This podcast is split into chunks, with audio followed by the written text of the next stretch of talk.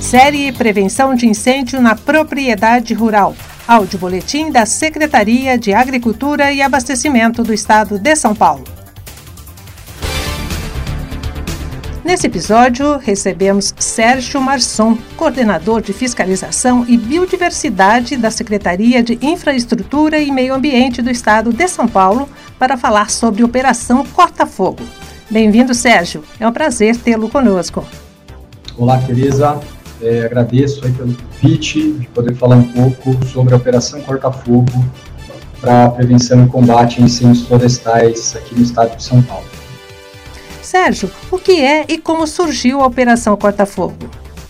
Bem, é, a Operação Corta Fogo é o nome que damos né, para o Sistema Estadual de Prevenção e Combate a Incêndios Florestais, criado por lei, regulamentado por decreto aqui no estado de São Paulo, que nada mais é do que a iniciativa que reúne os atores do governo do estado, agências, secretarias, em torno do tema de prevenção e combate a incêndios, né? especialmente é, ligados a áreas com vegetação nativa, áreas rurais. Né? É, o sistema funciona uma espécie de cooperação entre os agentes, que trabalham cada um focado nas suas atividades, nos seus mandamentos legais, em quatro eixos, né, prevenção, controle, combate e monitoramento de incêndios. Esta é basicamente a Operação Corta Fogo. A Operação Corta Fogo acontece o ano todo. Quais são as ações? A operação ela está dividida em fases, né? ela acontece o ano todo, estamos é, o ano todo trabalhando para prevenir né, os, os incêndios florestais, para organizar os trabalhos. Né? Ela é dividida em fases, né, fase verde, fase amarela e fase vermelha, de acordo com a incidência histórica né, de incêndios florestais, de acordo com a situação climática né, do momento. Então, a fase verde ocorre no começo do ano, janeiro, fevereiro, março, é, onde a gente está fazendo a preparação, planejamento dos trabalhos de operação. É, já em fase amarela, começa a fase, né, o período de mobilização maior dos agentes, né, a intensificação das capacitações da fase preparatória, e em fase vermelha, é, que é a fase de maior mobilização, que vai de junho a outubro, que é onde ocorre o maior número de focos de incêndio, e a gente precisa trabalhar no combate, é a fase de maior mobilização da operação. E ali no final do ano, novembro, dezembro, a gente faz também, voltando à fase verde, os trabalhos de é, organização dos dados, e balanço final da operação. Provocar incêndio é crime? E soltar balões? Provocar incêndios florestais sim é crime, né?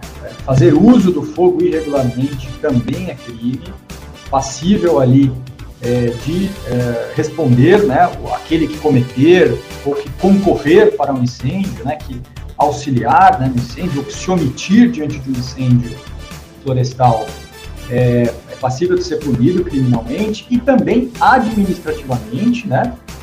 É passível de, de, receber um auto de infração ambiental com uma multa, né? E também terá que fazer a reparação do dano ambiental, né? Quando houver esse dano ambiental.